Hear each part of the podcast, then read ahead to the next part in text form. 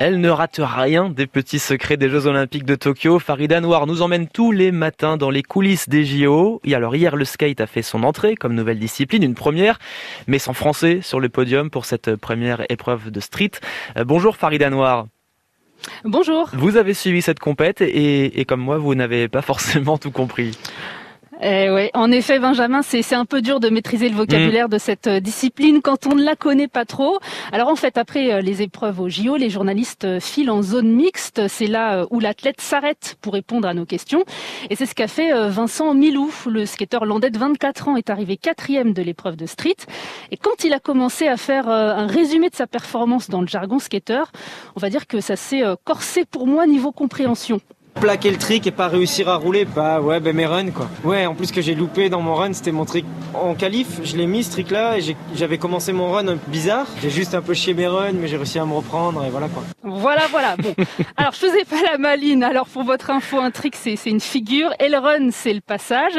Hier c'est le japonais euh, Yuto Origome qui a décroché l'or, mais Vincent Milou euh, jalouse autre chose que sa médaille.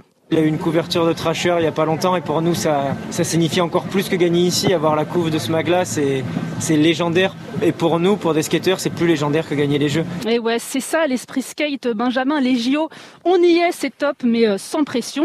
Alors pour preuve, Vincent Milou en a même profité pour essayer de nouveaux, stops, euh, de nouveaux spots pardon, un jour bien particulier.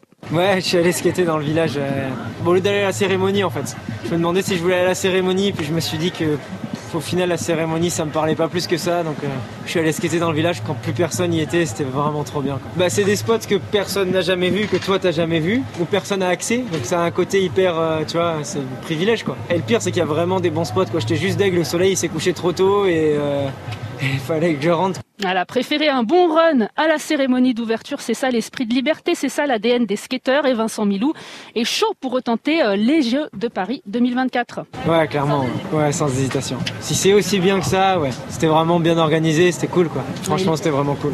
Il a juste un petit message pour les organisateurs. Paris, s'ils nous remettent à 6h du match, je vais, voir, je vais les voir, je leur dis c'est pas possible. On arrête tout. Quand on fait du skate, jamais de ma vie j'aurais skaté le gros rail à 8h du matin, c'est hors de question. Et qu'ici qu'on fait ça, quoi?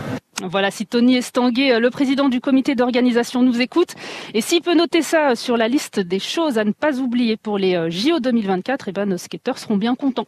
Parfait, Farida. Si vous pouvez nous expliquer un petit peu le surf aussi, je suis, preneur bientôt. Les backside et les snaps, j'ai pas encore tout géré. Merci Farida, Farida Noir en direct de Tokyo pour les coulisses des JO avec les moyens techniques de Radio France.